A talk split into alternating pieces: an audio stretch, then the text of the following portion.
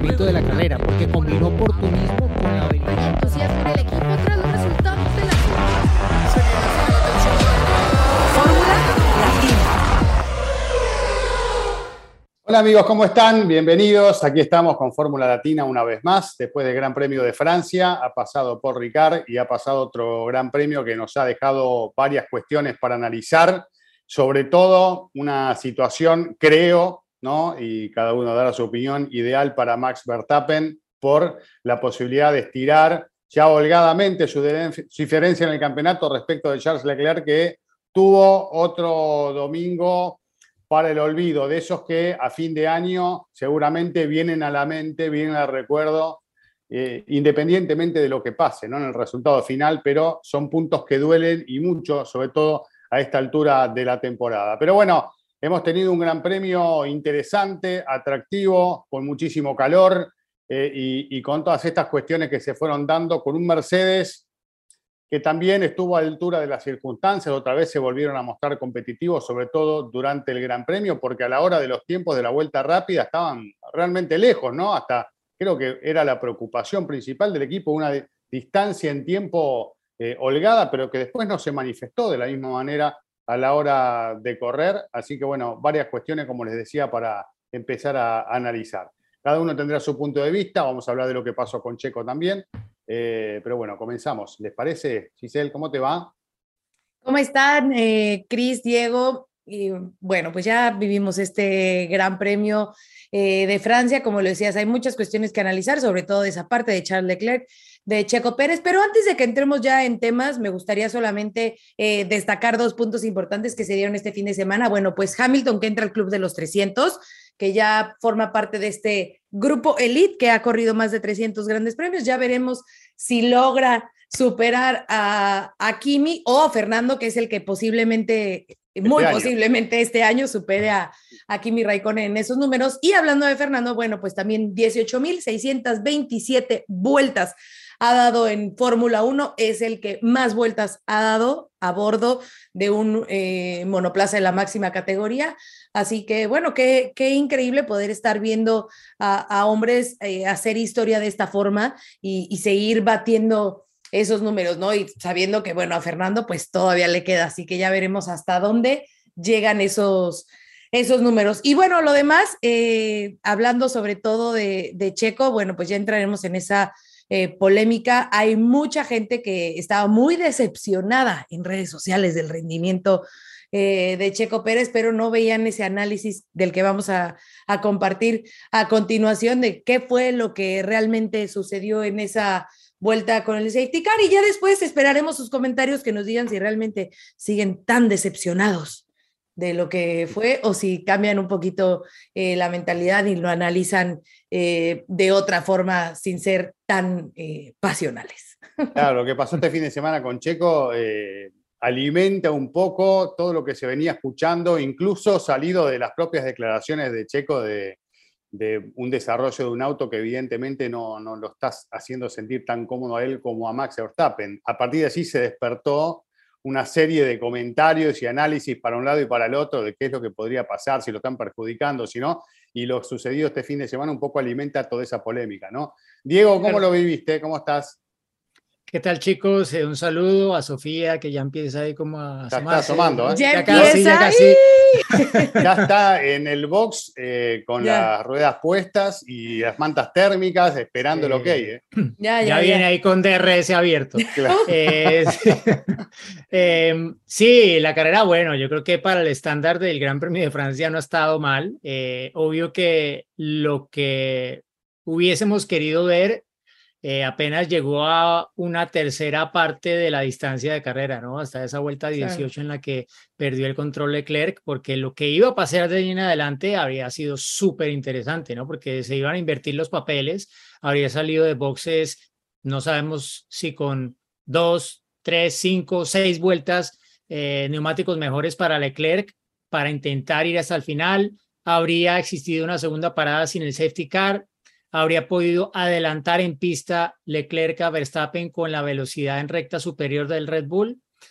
todas cosas que se quedarán para otro capítulo porque en este Gran Premio de Francia tristemente no llegamos a saberlo. Sí que vimos una paridad muy grande entre ambos. Creo que no se puede concluir que en definitiva ese ritmo de carrera en las tandas largas de Red Bull les iba a dar la victoria sí o sí.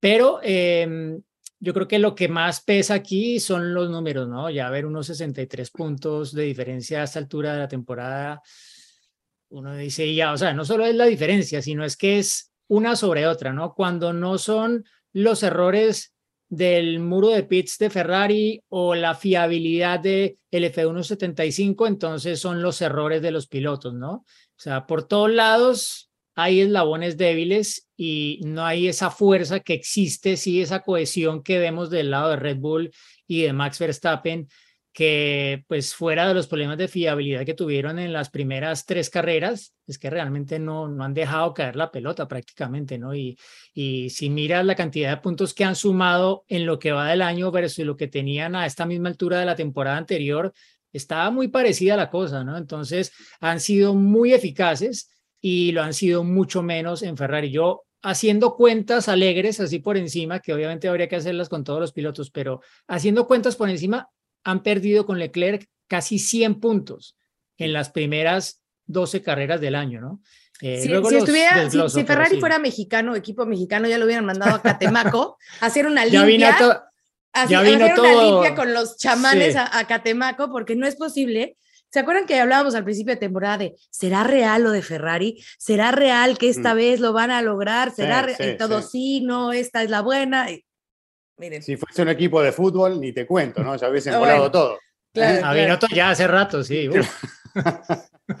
no, pero además, yo, el análisis que hago con esto es eh, que, es preocupante, ¿no? Porque si vos lo pensás del lado de los pilotos, decís, bueno, perdimos un montón de puntos por cuestiones de, de falta de rendimiento, problemas de confiabilidad del auto. Ahora, si te pones en el lugar del equipo, el equipo dice, tengo un auto que no es del todo confiable, necesito pilotos que no se equivoquen, ¿no? Y, ahí aparecen los errores que, los hacen también perder una enorme cantidad de puntos, porque ha pasado también con Sainz esto, ¿no? Hay que reconocerlo en este año. Y después me genera ciertas dudas, eh, porque son pilotos que no estamos acostumbrados a verlos cometer tantas equivocaciones.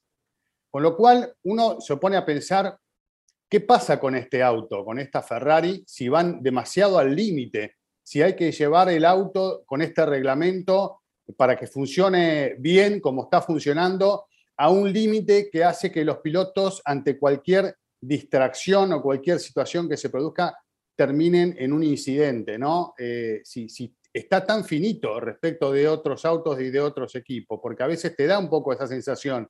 No son pilotos que nosotros estemos acostumbrados a ver cometer errores eh, tan, eh, digamos, simples como estos, ¿no? Está bien, hay que estar ahí arriba del auto, eh, hay que tener, digamos, el control del auto que tienen ellos y estas cosas pueden pasar, pero, pero bueno, a mí me llama mucho la atención, por eso empecé a pensar en, ¿será el auto que hace que vengan tan exigidos que cualquier cosa que hagas diferente termine complicándote la carrera? Pero bueno, este, son cosas que pasan y, ahora las están viviendo y tendrán que lidiar con eso, ¿no?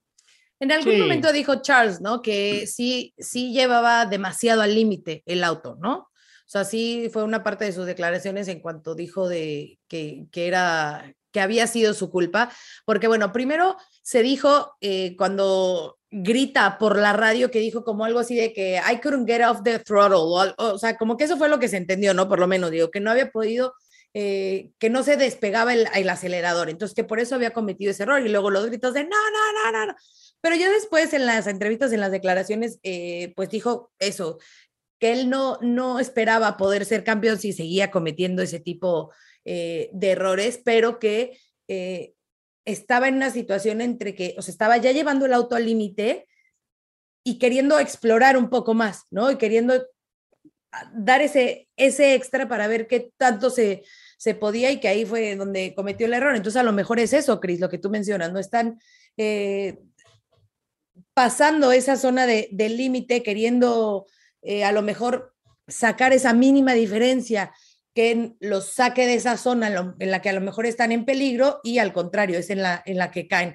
pero eh, Diego es no querer fue nada andar del más pedal, rápido ¿no? que el auto, ¿no? Como decimos a veces, querer, Exacto. el piloto a veces cuando quiere andar más rápido él que el auto, pasan cosas. Chris, pero, Pero yo, no- yo tuve la oportunidad de ver eh, a- algo de telemetría de un comparativo entre la vuelta en la que chocó Leclerc y la vuelta anterior, ¿no? Eh, Que venía pues marcando ahí un ritmo que le había puesto el equipo en los 38 altos más o menos eh, para tratar de extender lo que más pudiera en ese primer stint antes de ir al neumático duro y crear ese offset, esa diferencia en estrategia con un eh, Verstappen que había parado antes de lo que probablemente todos anticipábamos, ¿no? Porque se esperaba que llegaran sobre la vuelta 20 y ya en la 16 había parado Verstappen, incluso cayendo en el tráfico de autos que venían detrás de él y que no habían parado. Pero Sí, salió eh, lo que muestra un poco la telemetría es que sí, en esa vuelta específica entró más rápido a la curva 11, venía más rápido porque había salido mejor desde la chicane, desde las curvas 8 y 9, pasó más rápido por la 10 por Ciñez y llegó y entró más rápido a la curva número 11, ¿no? Y claro, pues cuando tú entras más rápido, pues te comes más pista y en esa curva que es esa doble derecha, eh, parece que cuando toca la parte pintada de la escapatoria, ese bordecito es cuando el auto se le pone de costado y se va, ¿no? Es una curva muy, muy difícil también, ¿no? Es, es tal vez la curva más difícil de, de ese trazado o una de las más difíciles porque es de altísima velocidad y Ferrari allí estaba siendo muy superior a Red Bull, ¿no? O sea, esa configuración diferente de, de ala, de filosofía aerodinámica de Red Bull versus Ferrari, allí era donde más ganaban o recuperaban el terreno que perdían en las rectas contra el RB18. En esa curva, así como veíamos diferencias de hasta 10 kilómetros por hora en velocidad final a favor de Red Bull, en esa curva veíamos casi la misma magnitud de superioridad del Ferrari dentro de la curva respecto al Red Bull, ¿no? Y eso en carrera un poco se amplificaba porque, pues claro, Leclerc sabía que tenía que aprovechar esa parte del circuito para marcar los tiempos que le estaba pidiendo el muro de pits de Ferrari. Entonces allí, claro, se explica que si fue más rápido, pues podía llegar al error y desafortunadamente llegó en el peor momento para esas posibilidades de haber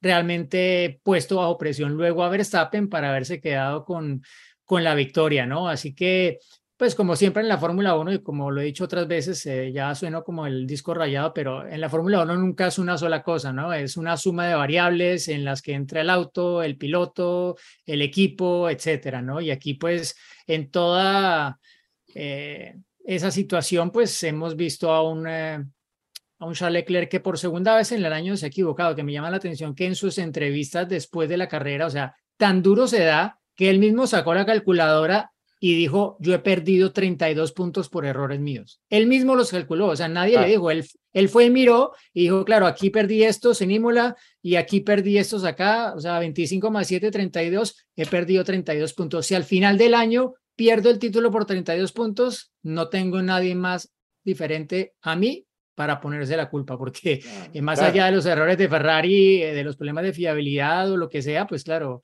eh, siempre será una suma de todo, pero él siempre es súper crítico y se está dando, como decimos en Colombia, se, se está dando látigo, se está dando rejo, tal vez más duro de lo que debería, porque al final pues eh, somos humanos, cometemos errores y es la segunda vez, pienso yo, este año que lo hemos visto cometer un error y tal vez este pues el más costoso. Sí, sí, absolutamente. Y bueno, eh, ah, Gis, no te dijeron que era de gris hoy, ¿no? Que había que No, no me llegó el memo. No estoy en su grupo de amigos, yo creo. Ya es que no se ha puesto de pie, pero él lleva el ella lleva el pantalón gris. ah, está Claro, bien, ya- claro, claro. Ya métanme al chat de, de amigos. está bien. Nosotros, nosotros llevamos los pantalones rosa, eh, para- Ah, Claro. pero no nos vamos a poner de pie. No, no, no, que no nos saquen una foto. Yo tampoco, porque se si no, aquí tapo toda la pantalla con mi panzota ya. No, decía, bueno, está anticipándose a lo que yo manifestaba, ¿no? El tema de, lo- de los puntos que en realidad, claro, ya hoy los tiene en la cabeza dándole vuelta, pero claro, a fin de año es cuando duelen, cuando las cosas se empiezan a concretar y uno empieza a pensar en todo lo que dejó Mm. atrás en el camino. Y después estaba pensando, porque más de una vez hablamos de esta apuesta de Ferrari, que no es común en la historia del equipo de dos pilotos jóvenes, ¿no?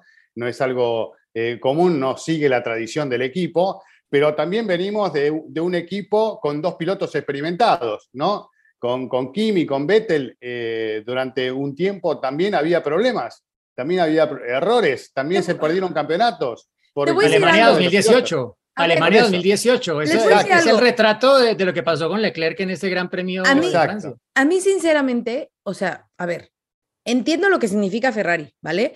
Y lo que, de, y lo que debería de estar haciendo en este momento de, de pelear el campeonato de, por pequeños puntos, ¿no? O sea, y todos queremos ver eso de Ferrari y ese es eh, eh, lo que debería de, en el mundo del deber ser, bueno, Ferrari debería de estar siempre ahí en la pelea. Pero no se me hace, obviamente, ha habido muchos problemas de fiabilidad, muchos problemas de los pilotos, ya todo lo que mencionamos, no voy a repetir. Pero tampoco se me hace que ha sido tan catastrófica la temporada. O sea, ojo, obviamente han perdido muchos puntos, deberían estar en nuestro nivel, pero si pensamos en eso que estás diciendo, Chris, que es lo que, a lo que voy con esto, de que son dos pilotos, sí tienen su experiencia, pero bueno, jóvenes para lo que significa Ferrari y demás, me parece que han sabido eh, manejar ciertas situaciones o han logrado eh, sacar lo mejor de lo que se puede dentro de ciertas circunstancias, quitando a lo mejor esos errores eh, humanos, pero me parece que tampoco han hecho tan mal trabajo para lo que Ferrari les ha dado, para las herramientas con las que Ferrari ha contado en estas temporadas. O sea, eh, sí está obviamente grave la situación cuando no pueden pelear un mundial, pero no siento que, que, sea tan diferente a lo que hemos visto en otros años, en lo que, en lo que ahorita, por ejemplo, mencionaban de la historia. O sea, tampoco es como que digan, híjole, no, con estos dos Ferrari está en declive y están cometiendo un error. No lo, no, lo siento tan así. Siento que es un auto como que siguen, tienen un auto fuerte, pero están como construyendo para el futuro. En la misma, o sea, van como sobre la misma, o incluso hasta creo que un escalón más arriba de lo que hemos visto en otras temporadas donde se han caído mucho peor, donde han tenido eh, mucho más grandes pérdidas. O sea, creo que han subido los escalón, o sea, como que van muy poquito a poco como llegando a su objetivo y claro que a todos nos gustaría que fuera eh, mucho más rápido y que ya estuvieran ahí, que no tuviéramos que estar, ay, otra vez Ferrari, pero no se me hace tan grave, tan, tan grave. Es que, a ver, es que cuántas veces tú vas a tener un auto como lo tiene Ferrari este año. O sea, es que hicieron la pole y ganaron la primera carrera. ¿Hace cuánto no pasaba eso? Y han tenido fines de semana en los que han barrido, literal, o sea, en los que Red Bull no pero también tuvo han tenido que hacer contra ellos. En los que Vienen no de conseguir la pole. Por eso, pero, es que cuánto lleva Ferrari sin ganar títulos. O sea, es que Ferrari. No, estoy de es que lo, no, no, no, es que lo, lo que lo que lo que obviamente hay que ver es Sí, muy bien. O sea, Ferrari está progresando y está apostando al futuro y ya Matías Binotto ha dicho varias veces que ellos pues no tienen como objetivo el título, pero no quiere decir que no piensen en ello. Claro. Pero, pero igual, o sea, es que hay, y aquí traigo mis cuentas. Ya, ya Leclerc hizo las suyas propias y nos las dejó clara, claros a todos, ¿no? 32 puntos dice que él ha perdido por errores suyos. Yo digo, ¿cuántos ha perdido? Fiabilidad, a ver, sí, déjame, déjame lo decir. Por fiabilidad, Ferrari ha perdido 50. Los retiros de España y de Bakú. Estoy hablando de Leclerc, no de Sainz y Leclerc, solamente de Leclerc. Ok. En España iba liderando, Voy a la unidad de potencia. Bakú iba liderando, falla en la unidad de potencia. Cuentas alegres, repito, 50 puntos, ¿sí? Vamos 50 más 32. Y a eso súmale la estrategia en dos carreras. En Mónaco, cuando iba liderando Leclerc, que al final ni siquiera clasificó para el podio, y luego el Gran Premio de, Gran Bretaña, cuando él era quien tenía más velocidad y al final el llamado de estrategia favoreció a su compañero de equipo y él acabó otra vez fuera del podio. ¿Cuántos puntos son ahí? Allí sumo 17. 17. ¿Qué dice la calculadora Giselle Sarur? A ver, tenemos 99, dice la calculadora. 99, muy bien, 99. Muy bien, Giselle. Es que lo estaba haciendo a mano, ¿eh? Yo no uso, yo no uso, miren, Yo soy a la antigüita, ahí está. 99, ok. 99 puntos. Entonces, digo, estás hablando de, la verdad es una gran cantidad de puntos que se ha perdido por cuestiones de, y, la mayoría, como lo vemos, no son ni siquiera tanto del piloto, no son más de Ferrari y de la, de la estrategia. Y te, digo, y te digo algo más. A ver. Y te digo algo más. ¿Sabes quiénes son los que más han aprovechado eso? Red Bull. O Mercedes. Mercedes. Es que Mercedes, está ahí, está ahí en el campeonato de constructores, ya está casi en el, en el rebufo de, de Ferrari en el campeonato del mundo de constructores con un auto que es que no ha estado, o sea, arrancó la temporada casi a un segundo de diferencia y todavía hace unas carreras estaba casi que a esa diferencia, se ha achicado la brecha, pero no están eh, al mismo nivel de rendimiento que, Ferrari. Pero entonces, supongamos, tenemos entonces estos números, por eso, eh, y, vuelvo a lo mismo, me queda claro que errores se están cometiendo y que no se está dando lo que se espera de Ferrari. Pero si lo comparamos con otros años, tampoco es que sea tan abismal la diferencia. o sea, como que... Lo que pasa es que ahora está bien, eh, eh, sumemos los, problemas de confiabilidad, pero hoy, hoy, como decíamos hace unos minutos. Pero en mejor, o sea, esto ha sido mejor. Yo lo veo sí. O por eso, hay que, ha sido peor los otros años. Si uno mira el medio vaso lleno, ¿no? Exacto. Eh, claro, hay que quedarse con, con, este, que tienen un auto que no tienen hace mucho tiempo, que tienen la posibilidad de, de, ganar en todos los grandes premios, que son protagonistas. Creo que esto es algo que estaban buscando hace muchos años en Ferrari. ¿Y lo tendrán el próximo año? Y lo tendrán el próximo año. Ah, no, lo sabemos. Es que ese es el tema, es que cuando tú tienes la oportunidad tienes que capitalizarla. Y si te llamas escudería Ferrari, el equipo con más historia en la Fórmula 1, pues obviamente que hay esa presión añadida. Ok, se entiende, Ferrari, ¿de dónde viene? De un 2020 catastrófico, de un 2021 de reconstrucción, de tener una nueva pareja de pilotos, de poner en marcha una nueva estructura y eso ha dado para el salto asumiendo ciertos riesgos que obviamente se ven reflejados en las cifras sobre todo de fiabilidad, diría yo, y que mm. claro, todas estas eh, novedades de las últimas dos temporadas finalmente como que empiezan a tomar fuerza, pero todavía no acaban de tener el impulso que ya traen Red Bull y Verstappen después de haber estado juntos tantos años, ¿no? Entonces sí estoy más recientemente ha ganado el título del mundo.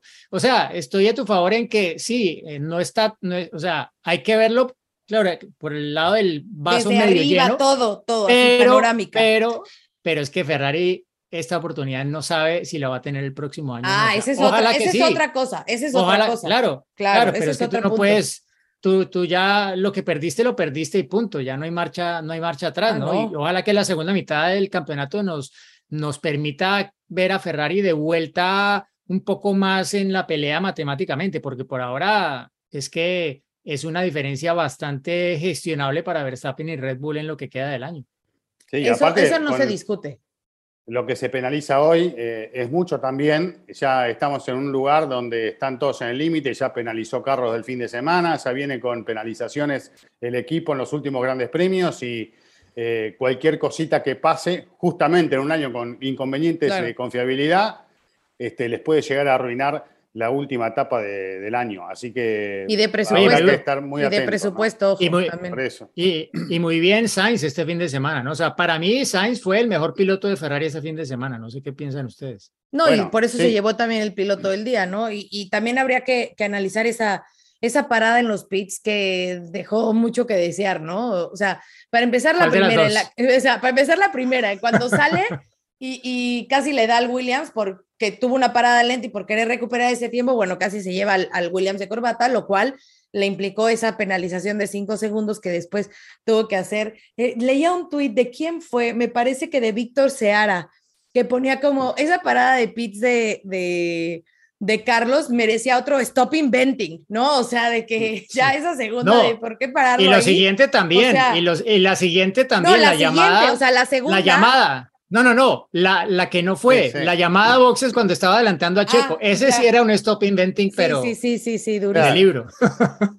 Durísimo, sí. Pero y Carlos aclarar que, Y aclarar que la primera, la que menciona Gis, ahí el error fue de Carlos, porque la luz roja que tienen los pilotos en el lugar de atención del box de, de Ferrari em, estaba en rojo cuando él arrancó. O sea, sí que hubo un retraso, hubo varios retrasos más bien, porque venían muchos autos, porque hubo eh, safety car y entraron todos los que necesitaban parar, pararon ahí obviamente, porque la pérdida en boxes esta carrera era la más alta en tiempo de toda la temporada, 27, 27 28 segundos. Entonces, claro, había demasiado tráfico en boxes y era muy fácil acabar chocando y o acabar generando una liberación insegura del, del punto de atención. Entonces, hubo esa demora, que pues ahí sí nada que hacer, pero aparte de eso hubo alguna demora con el neumático delantero derecho, me acuerdo, que justo cuando volvieron a poner la pistola y la quitaron, arrancó Sainz con la luz que le indica a él si puede arrancar o no en rojo.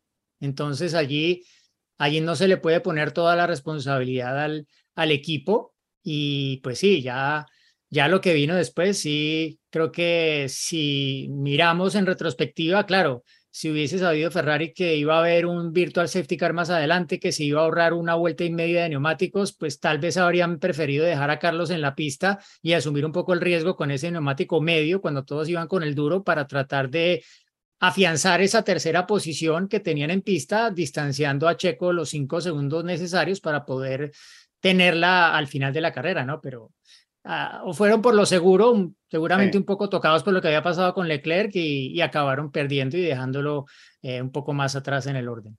Bueno, a ver, pero para cerrar el tema de, de Charles Leclerc, porque les pregunté al inicio y ya no quedó muy claro, pero alguien más también nos pregunta, así que vamos a escuchar. Hola, mi nombre es Paula Manos y soy de Ciudad de México y mi pregunta es, ¿Cuál fue la razón del retiro de Charles Leclerc y si su retiro se debió a un problema de él o de Ferrari? Bueno, Paula, yo entiendo por las sus declaraciones que fue su error, ¿no, Diego, o qué? Sí, yo creo que ya quedó claro pues todo lo que comentamos, él mismo haciendo las cuentas, etcétera ha sido un error suyo. Estuvo pues de por medio de esa radio que dejó la sensación de que hubo un problema con el acelerador, que volvió a ser como lo que había pasado en Austria, que se le quedaba atascado, etcétera. Pero al final a lo que se refería él cuando habló de esto era a que no conseguía dar marcha atrás porque pues el auto visiblemente podía continuar en carrera, pero por alguna razón no salía de, de la barrera, como que estaba algo atascado y, y él, a pesar de que lograba enganchar la reversa, el auto pues efectivamente no se movía hacia atrás, él apagó el motor dos veces, lo volvió a prender, etcétera, pero no logró salir de allí. Entonces, eh, Matías Binotto aclaró que esto del acelerador tenía que ver más con ese procedimiento de poner la reversa, que es todo un procedimiento en un auto de Fórmula 1, no es simplemente como presionar un botón y que el auto empieza a ir hacia atrás. Bueno, ahora eh, eh, vamos a ir a algunas preguntas, pero antes de las preguntas me gustaría también eh, escuchar su opinión de lo que manifestaba al comienzo con Mercedes, ¿no? porque parecía un panorama al comienzo, a la hora de, entrenar o de clasificar incluso, respecto de la distancia que había con los tiempos que lograba Red Bull, especialmente, y Ferrari, de lo que pasó después en, en el Gran Premio, ¿no? con un equipo que se mostró mucho más firme de lo que parecía en la previa, a la hora del ritmo, a la hora de mantenerse allí, de hacer carrera. Lo vimos a Hamilton, la verdad que, muy firme, Checo que, lo presionó varias veces para poder pasarlo sin poder este, ni siquiera ponérsele a la par, ¿no? Eh, hubo pocas chances como para concretar un sobrepaso y el riesgo era muchísimo a la hora de intentar una maniobra. Así que lo vimos firme, lo vimos firme a Russell. Bueno, después pasó lo que pasó. Hay una pregunta que justamente vamos a entrar en ese terreno en unos minutos. Pero sobre todo después de declaraciones de, Toto Wolf en la previa, ¿no? De, diciendo que a uno le daba risa, que, que se ponía aburrida la Fórmula 1 porque había dos equipos nada más peleando adelante y que había mucha diferencia con, con los demás, este, evidentemente no, no, se acordaba de lo que pasaba cuando Mercedes ganaba. Claro, cuando era solo los años anteriores. Claro. Pero, ¿cuál es la explicación? ¿Hay una explicación, Diego, que, que, hayas visto o que hayas analizado de esta situación? Gis, ¿cómo viste vos el panorama de, de Mercedes? Y ustedes notaron también eso que noté yo, ¿no? Que una cosa era la vuelta rápida y otra cosa era el ritmo, pero con una diferencia demasiado importante que tal vez en otros momentos no se da. No, sí, para Mercedes ese ha sido su, uno de sus puntos débiles todo el año, este año por lo menos, ¿no? Que tú los ves y el sábado hasta pelean con McLaren, pero llega la carrera y chao, fue, chao McLaren, McLaren queda atrás y, y, ellos se van para adelante.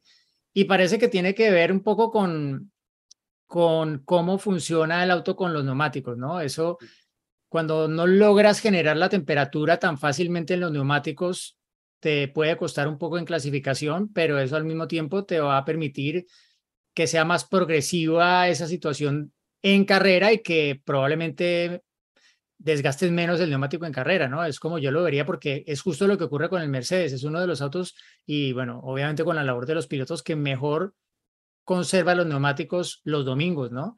Em, ha sido uno justamente de sus puntos fuertes, pero perdiendo en clasificación, ¿no? Si ellos lograran mejorar el sábado, pues pienso que harían más cosquillas al frente, no necesariamente que fueran a ganar la carrera, pero sí que podrían inquietar, o sea, si Hamilton con la misma salida que tuvo este domingo en Francia, pero arrancando dos posiciones más adelante, pues hombre, estaba peleando la punta y de pronto se arma el desorden allí porque si Hamilton ve la posibilidad de ganar una carrera, va a ir por ella con todo, a arriesgarlo todo, porque una victoria es una victoria, ya un segundo, un tercer, otro podio, a él le da igual. Y mm. eso estaría muy lindo, eso sí que nos gustaría verlo, pero para ello van a tener que, que calificar mucho mejor. Y el tema es si realmente van a poder hacerlo en lo que queda del año o si este ya es un rasgo inherente de ese W13 que van a tener que convivir con ello hasta el final de la temporada.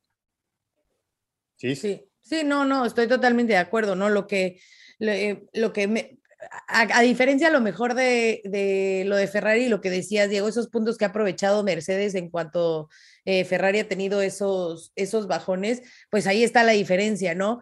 Eh, Mercedes siendo un equipo multicamión, sobre todo en los últimos años, tienen esa experiencia y saben cómo, cómo salir avante. Y me parece que es lo que, han, lo que han venido haciendo durante esta temporada, ¿no? Empezaron muy mal y poco a poco han ido avanzando, han ido encontrando ese lugar. Eh, recordarán las primeras carreras, George Russell siempre estaba en el, en los, en el top 5, ahora ya llevan varios podios eh, consecutivos, así que bueno, pues han poco a poco sabido capitalizar las oportunidades que, que la Fórmula 1 que los demás equipos o los pilotos eh, les han dado y bueno, pues de alguna forma a lo mejor le están dando ese, ese color que Toto decía que solo de dos, bueno, le están dando otro colorcito ahí eh, al podio y que por supuesto lo vuelven más competitivo y que llegan a momentos como lo decíamos, a ver, en esa arrancada donde entre que Checo eh, no, no arranca muy bien, que se ve como se le deslizan los neumáticos y que Luis aprovecha también la, la, la succión del auto de Leclerc, bueno, pues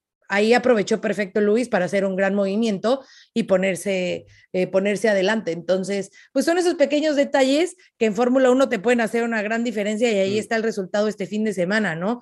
Ah, y, creo que sería el comparativo ideal Ferrari contra, contra Mercedes de tener un auto que tiene grandes posibilidades como lo tiene Ferrari y no poder eh, capitalizar las, eh, el resultado y tener una gran cosecha de puntos, bueno, pues Mercedes con un auto que parecía que no tenía de dónde ni cómo, ni cómo avanzar, bueno, pues ya están sus dos hombres en el podio, ¿no? Bueno, ahí, ahí, vuelvo, perdón, Cris, a, lo del vaso medio lleno y medio vacío. Diría que el de Mercedes es medio lleno y el de Ferrari es medio vacío. bueno, esa teoría, Gis. Como, lo quieran ver, lo, como lo quieran ver. Es que, es que una, una cosa que, solo, perdón, Cris, eh, es que si no me equivoco, eh, salvo el retiro de Russell en el accidente en Silverstone en la salida con Joe, ellos han terminado todas las carreras. Sí, porque Hamilton, Hamilton no marcó puntos en Emilia Romagna, pero porque es que no pudo avanzar, porque se quedó en el tren de RS, etcétera. Pero por lo demás es que Ahí han estado siempre ahí. O sea, ahí están. Ahí, ahí es cuando se ve porque han sido campeones todos estos años. O sea, no solo, sí, no solo eso. O sea, es que es un equipo que funciona muy bien y que optimiza lo que tiene eh, en la carrera, en la ejecución de la carrera sobre todo. No comete errores. Em, exacto. Entonces, pues, eh, ojalá que tuvieran el auto para estar un poco más metidos y veremos si la segunda mitad de la temporada nos permite ver ese duelo de tres equipos, seis pilotos al frente.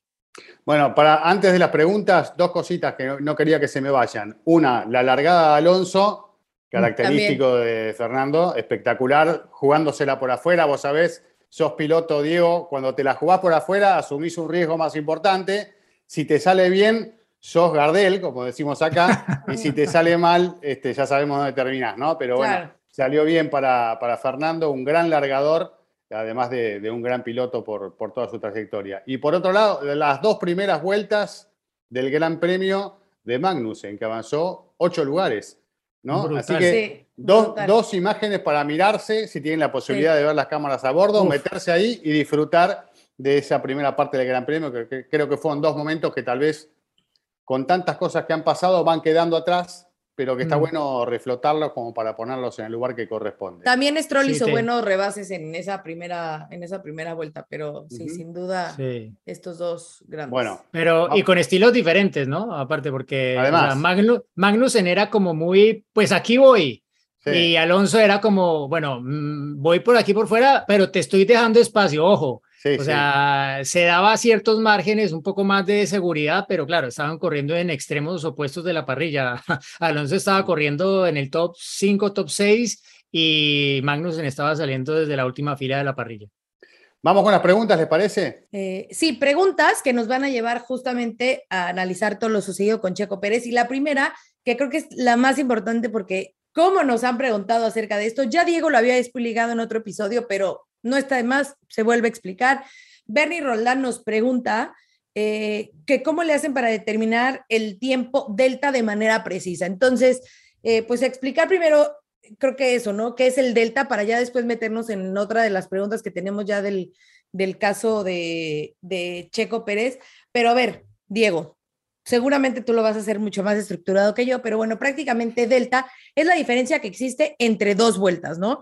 Eh, es esa comparativa que, eh, que está entre, entre dos vueltas al circuito y puede ser positiva o negativa. Y en el caso del, de este, de teniendo, por ejemplo, un virtual safety car, se debe de tener un delta positivo. ¿Por qué positivo? Porque así aumentas el tiempo de tu vuelta porque vas mucho más lento. ¿Cierto? De una forma Sí, sencilla sí. de explicarlo. Aunque yo lo, yo, yo lo explicaría de otra forma, yo lo, yo lo explicaría como que el delta, o sea, respetar el delta es respetar un tiempo mínimo en cada uno de los segmentos de la pista donde con mini hay segmentos. virtual safety car, no, segmentos, no, porque hay sectores y segmentos. Bueno, los eh, segmentos están separados por los paneles luminosos que muestran eh, bandera amarilla, bandera verde, virtual safety car, de etcétera. los Entonces, Marshalls. Exacto, entre esos paneles están los diferentes segmentos de cada circuito y en cada uno de esos segmentos, cuando hay procedimiento de Virtual Safety Car, hay que respetar el delta, ese tiempo mínimo. Entonces, es como yo lo explicaría. Sí, Vale. y además lo que hay que aclarar es que vos a la velocidad que venís podés estar o por encima o por debajo. Y, y- eso es lo que varía la velocidad de uno para respetar reglamentariamente ese delta. Si vos venís pasado, tenés que levantar como para equiparar la velocidad y el tiempo. Y si el otro viene en la situación inversa, es lo que pasó en definitiva con Checo y con Russell. Uno venía por pasar, se tiene que levantar, el otro venía con margen eh, y, y en definitiva eso cuando se produce ese cambio de velocidad en un momento en el que todos los dos tienen que volver a acelerar, no es la primera vez que sucede. Aquí se hizo muy visible porque venían peleando por posición, ¿no? Sí, es como, es como que em, tú puedes hacer el segmento llevando una aceleración constante, ¿sí? Para, o sea, tú sabes que eh, velocidad igual a distancia sobre tiempo. Entonces, eh, claro, si tú llevas eh, la velocidad constante, pues nada, vas a marcar ese tiempo que te dice el delta y punto. Mm. O puedes ir más rápido en una parte y luego frenar, o lo contrario. Pero ¿qué pasa? Cuando tú estás por acabar el virtual safety car, cuando aparece el virtual safety car ending, lo que tú quieres es que cuando acabe efectivamente el procedimiento, tú estés acelerando, Claro. que tú ya vengas Claro. acelerando, no frenando. Y te pongo un ejemplo de la vida cotidiana, que bueno, esto les voy a pedir por favor, no lo intenten en casa, aunque yo lo he hecho, lo confieso. Ten, ten, ten, ten. Claro, cuando tú, ve- tú vas llegando el semáforo, la luz roja, vas llegando, va llegando, pero tú has ido por esa calle muchas veces y tú ya le tienes más o menos el timing. Y tú, ¿Cuándo va tú a sabes cambiar? que exacto, tú sabes cuándo va a cambiar. Entonces, tú llevas una velocidad que te permita llegar al semáforo en verde sin necesidad de frenar. Y cuando tú estés llegando, ¡pin! se pone en verde y tú, tú venías impulsado. En cambio, había otro que te pasó con mucha velocidad, y llegó al semáforo, se lo encontró en rojo, tuvo que parar y cuando se puso en verde, que claro, cuando volvió a acelerar, tú ya venías impulsado y le dijiste, chao amigo. Claro. Es lo que pasó entre Russell y Checo. Por otra situación que sumó en todo esto, que hay una pregunta al respecto Exacto. para poder aclararlo. Ok, vamos a escucharla. Saludos a los amigos de Fórmula Latina, es Diego Cayón desde la Ciudad de México y mi pregunta es, La siguiente saber cuál fue el error entre la torre de control y Checo Pérez. ¿Cómo, cómo es que funciona ese sistema y por qué tuvo él este error que le costó el, el, podio? Saludos y muchísimas gracias. Felicidades por su gran podcast. Hola Diego, eh, Tocayo. Pues en realidad no es que hubo un problema entre Checo y la torre, eso, eso no pasó, porque el problema que hubo fue para todos igual, ¿sí? O sea, un problema de hardware, o sea, en la parte técnica de todo este sistema de cronometraje que gestiona los procedimientos de Virtual Safety Car, los paneles luminosos, bueno, algo dentro de toda esa cadena falló, hardware, así lo puso la FIA en un comunicado que ellos mismos publicaron después de la carrera para aclarar lo que había pasado porque es evidente que algo falló. ¿Lo puedo leer? dice, se envió un segundo mensaje de finalización del Virtual Safety Car debido a un problema de hardware, lo que llevó a un cambio automático a los sistemas de respaldo que funcionaron exactamente como debían en ese escenario. La misma información se suministra a todos los equipos simultáneamente. simultáneamente. Eso es lo que indicó la FIA. Sí, porque también lo que dice el reglamento sobre el Virtual Safety Car es que cuando aparece Virtual Safety Car Ending, en cualquier momento entre 10 o 15 segundos después del aviso, se eh, vuelven verdes los paneles luminosos que estaban antes mostrando Virtual Safety Car. O sea, no es que estaban en amarillo o pasan de amarillo a verde, no. Están mostrando Virtual Safety Car y pasan a verde. Y allí ya se puede adelantar. Eh, porque hay, hay un video circulando por ahí desde el domingo de algún genio que que vio que había bandera amarilla en un panel luminoso de estos. No, no es cierto. O sea, eh, el panel o estaba en Virtual Safety Car o estaba en verde. Y aparte de eso, hay otra cosa. Todos los autos están conectados a todo este sistema a través de GPS. Cuando se acaba el procedimiento, en todos los autos aparece eso. De hecho, cuando hay Virtual Safety Car Ending, todos los autos tienen un sistema de alerta que también se lo avisa al piloto y él lo puede ver en el volante.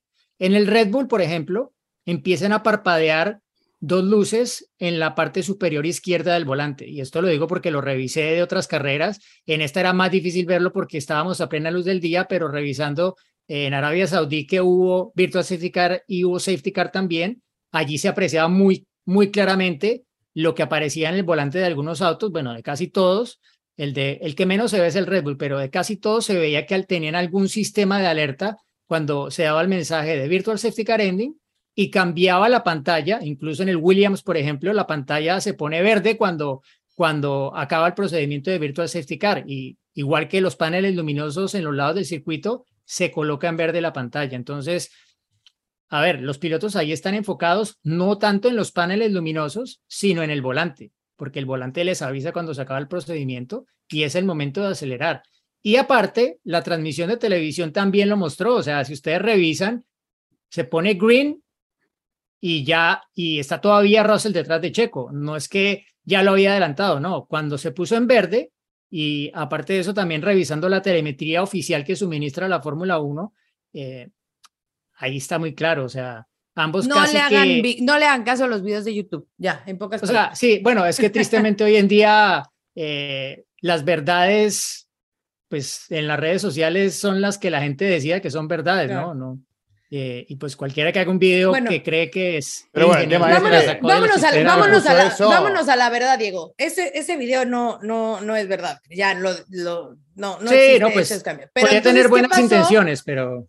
¿Qué pasó en ese tiempo que supuestamente era entre 10 y 15 segundos, pero que en realidad fue prácticamente un minuto? O sea, sí. ¿qué, qué, qué fue eso? Creo que ya, Gis, pues tú leíste muy bien lo que comunicó la FIA. Ese fue el problema. La pregunta de la gente es, ¿cómo esto perjudicó a Checo? Pues lo perjudicó porque él esperaba que el procedimiento se acabara mucho antes, cuando se dio el primer en la aviso. Curva 9. Exacto, él esperaba que se acabara uh, prácticamente antes de empezar el último sector de la vuelta.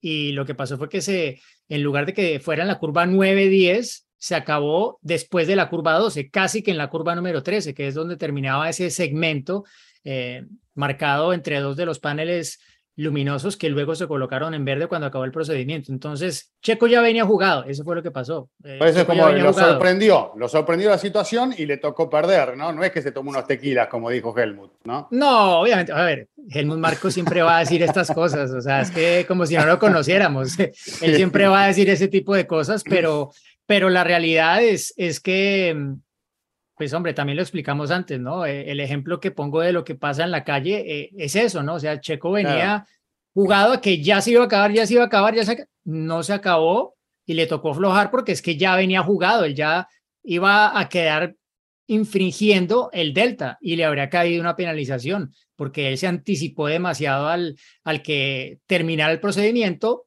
porque tal vez en ese momento no, no sabía qué era lo que estaba pasando. Incluso él preguntó antes de todo esto, después de que vio que en la curva 9 no terminó, él preguntaba un poco con tono de, de angustia, como, ¿por qué no se termina? Claro. o sea, como, oh, es que yo ya vengo aquí jugado y, y me va a tocar frenar y, este me va a pasar por encima. Y, claro, si, si tú ves lo que mencionaba antes, la telemetría oficial de Fórmula 1, que pues desafortunadamente no todo el mundo tiene acceso a eso, pero yo que la pude ver les cuento, eh, muestra que Russell en esos momentos claves llevó una velocidad más constante. y Checo tuvo más altibajos, o sea, fue más rápido y luego tuvo que desacelerar más bruscamente. Lo llevó un poco mejor eh, Russell, con algo de suerte probablemente, que le salió como esperaba, porque claro, era un momento en el que este sistema no estaba funcionando a la perfección, ¿no? Había tenido un fallo y pasaron, como tú decías, Gis, un minuto entre el primer aviso de Virtual Safety Car Ending y el final efectivo del eh, procedimiento de Virtual Safety Car. Y hubo casi que 45 segundos entre un aviso de Virtual Safety Car Ending y el siguiente. Uno apareció a las 16.27 hora local y el otro a las 16.28 aproximadamente. Bueno, aclarado el panorama, ¿no? Creo que queda bastante, bastante claro. ¿Tenemos alguna pregunta más o ya estamos por hoy? tenemos, las tenemos para respondemos tus preguntas. Recuerden mm. que cada jueves tenemos eh, otro episodio donde respondemos cada una de, sus dudas, de inquietudes. Hay de todo, temas que quedaron del Gran Premio o dudas que no tienen nada que ver con el Gran Premio. Entonces, eso, eh, mi pregunta es, ¿cómo van en Grid Rival? Siguiente pregunta. Mm. Uy, Diego, hoy este, esta temporada andas. Vamos a verificar. Mal, voy muy mal. La neta, a mí también no me fue muy bien. Eh, es que mi alineación está pésima, pero es que no me alcanza ya a mí Leclerc que me dejó en el camino, me dejó tirado. 705 estoy y perdí 1.8 millones. O sea, de por sí pierdo, pierdo, pierdo y no, no. No, pero ¿cuántos puntos hiciste? Eh, hice 831. Ah, bueno, hice más que tú, pero igual. Mira, yo 833 hice y estoy 994, chicos. Pero bueno, mm. ahí acercándome, me cuesta mucho, pero bueno, pensar que empecé, pero allá lejos, en el fondo. Así que. Es que yo me dejé una carrera con dos eh, solo tenía dos pilotos, no tenía nada más. Eh, se me pasó la hora de la alineación y la estoy pagando. bueno, a prestar atención ¿eh? y ahí meterse. Para el anecdotario, a mí no me ha tocado ir a, Paul Ricard, pero creo que a ti, Diego, sí. y no sé si nos quieras contar al respecto, pero vi muchísimos videos. varios periodistas hicieron incluso lives de la situación del tráfico para llegar. O sea, como que el primer año era como, bueno, que es el primer año, perfecto, no sé qué. Pero este año, hasta una pista, o sea, de aviones ahí este, despegando en, el, en el Instagram de Jenny Go. ¿Qué, qué onda con, con eso? Que me acuerdo perfecto que nos contaban alguna vez tú y Juan de ese primer año que era una locura.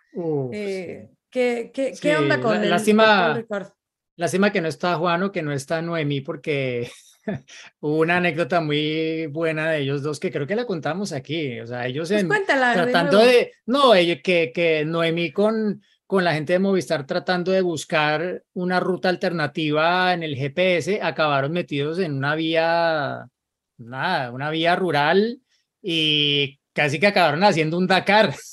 y acabaron ahí atascados y no, o sea, en lugar de mejorar la cosa, la empeoraron y, y se quedaron allí y bueno, al final lograron solucionar, pero sí, yo ese año, el primer año, me acuerdo que estuve dos horas para salir del área del circuito, dos horas. Mm. Y supuestamente habían unas mejoras muy eh, claras para el segundo año, que algo se vio, pero igual nosotros íbamos ya con la lección aprendida del primer año tan temprano que, que pues no nos tocó nada de eso y a la salida nos fuimos casi que los últimos y, estábamos allí durmiendo el domingo cerca del circuito, entonces no había lío, pero, pero sí, el primer año que me acuerdo que me viene en auto desde Paul Ricard hasta Barcelona en ese momento, que todavía viví en Barcelona, me vine con Albert Fábrega y con José María Rubio. No, fue un viaje eterno. Dijo, no, o sea, acabemos todo rápido para poder irnos, irnos rápido y fue en Ah, vano, no, porque peor, estuvimos dos claro. horas y media al, al lado del circuito, pero o sea, dando vueltas casi que alrededor del circuito todo ese tiempo y, y claro, no, llegábamos casi ya saliendo el sol al siguiente día a, a Barcelona. Sí, no, una, una locura. ¿Y, y qué más? Eh, no, por lo demás, bueno, algunas otras visitas. La última vez que estuve allí, pues sí, fue para ese Gran Premio de 2019 y antes de eso acompañando una prueba de Tatiana Calderón en, en el auto de Fórmula 1, que fue también la, el día en el que Juan Manuel Correa probó por primera vez un Sí. auto de, de Fórmula 1 con el equipo Alfa Romeo Sauber, eh, que pues ojalá que tenga la oportunidad de, de hacerlo de nuevo, ya que está aspirando a correr en la Fórmula 2 del próximo año. Bueno, a prepararse para el húngaro ring, ¿no? Claro, Es no perdemos un- tiempo. Y ya para después el Primera- parón de verano. La primera carrera de Fórmula 1 a la que fui, Ajá. el Gran bien. Premio de Hungría, no se me olvida, nunca. Un cartódromo eh, grande, ¿no? Donde va a estar, y vamos a ver qué es lo que pasa, porque ahí el calor si también llueve. es protagonista. Calor seguro, ¿no? Y a ver si llueve, porque es que el Sí, pronóstico sí. por ahora marca una probabilidad interesante de lluvia y cuando llueve allí salen carreras Sí, para sí. recordar. Yo lo Sí, sí. manejé, pero eso se los cuento la próxima semana. ¿Cómo, cómo, bien. ¿Cómo así? ¿Cómo así? Les cuento la próxima semana. Yo lo caminé. Bueno, nos vamos. eh, y nos encontramos nuevamente en Respondemos sus preguntas el próximo jueves. Gracias por acompañarnos. Chao, chicos. Chao, chao. el adelantamiento de la carrera, porque combinó oportunismo